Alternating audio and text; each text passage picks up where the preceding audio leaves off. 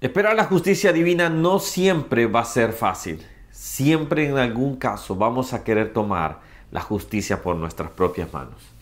Hola, ¿cómo estás? Que Dios te bendiga. Mi nombre es Ronnie Mejía. Te doy la bienvenida a mi canal. Estamos leyendo la Biblia capítulo por capítulo. Y en el versículo del día de hoy vamos a estar leyendo en este capítulo de 1 Samuel capítulo 26. Vamos a ver este versículo que nos habla algo muy muy claro. Y es algo que David había aprendido y dejar en todo en las manos del Señor, aun cuando sus enemigos estaban tendidos en sus manos. Cuando vemos este capítulo empieza que nuevamente Saúl persigue a David. Ahora se suma el general también, obviamente, siempre han estado, pero ahora lo menciona Amner. Ahora bien, cuando vemos este capítulo es la nueva, el, mismo cuadro de, de unos capítulos anteriores, donde Saúl persigue a David, Saúl está buscándolo, queriéndolo matar, y David encuentra un momento donde todo el ejército cae bajo un sueño. Obviamente acá dice la Biblia que el sueño lo permitió el Señor, un sueño profundo. Ahora bien, acá hay un, tema también. Alguien tenía que haber estado velando, alguien tenía que haber estado cuidando. Muchas veces eh, situaciones vienen a nuestras vidas porque no estamos velando, porque no estamos pendientes, porque no estamos cuidándonos de esas áreas, vamos a decir así. Ahora, aquí el punto es que eh, uno de sus soldados con David le dice, le dice, ah, este es el momento, eh, permíteme, no lo vas a matar tú, ya sabemos que no lo vas a matar tú, pero permíteme matarlo. Y mira lo que responde David, y aquí es donde nos vamos a centrar. Versículo 10. Dijo además David, Vive Jehová. Acá es una declaración muy hermosa. Es, es siempre David poniendo a Dios. Dios es el primero y es el donde él tiene la prioridad. Vive Jehová.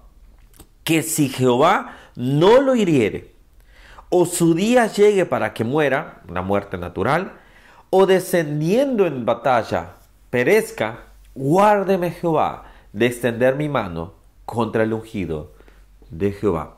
Es claro, es, impresionante cómo David estaba siendo también como un profeta, de que, eh, diciendo, si no, si no eh, por ejemplo, acá dice, dice que llegue, que, dice, llegue su día, dice, que Jehová lo hiera, que el Señor lo haga morir, que Dios puede hacer que si una persona tiene tanta maldad, pueda llegar a morir.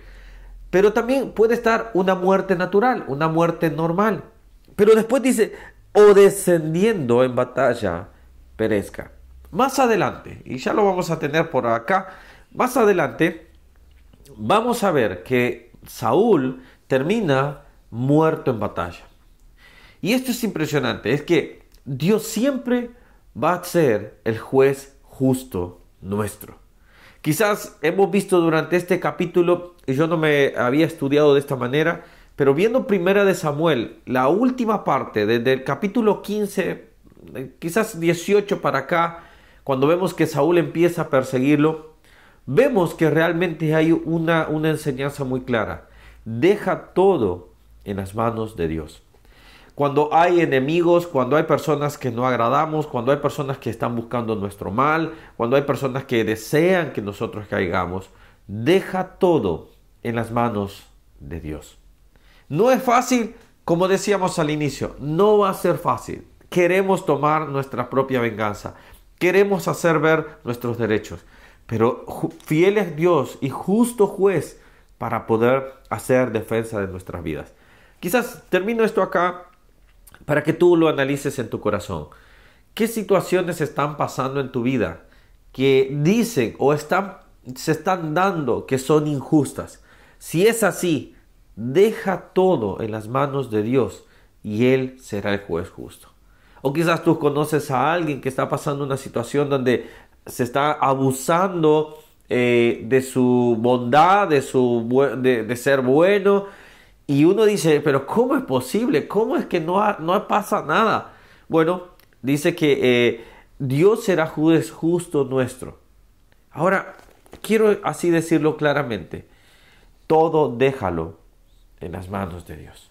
Si es algo injusto, será pagado acá o allá en el cielo. Pero tú líbrate de poder tomar la justicia con tus manos.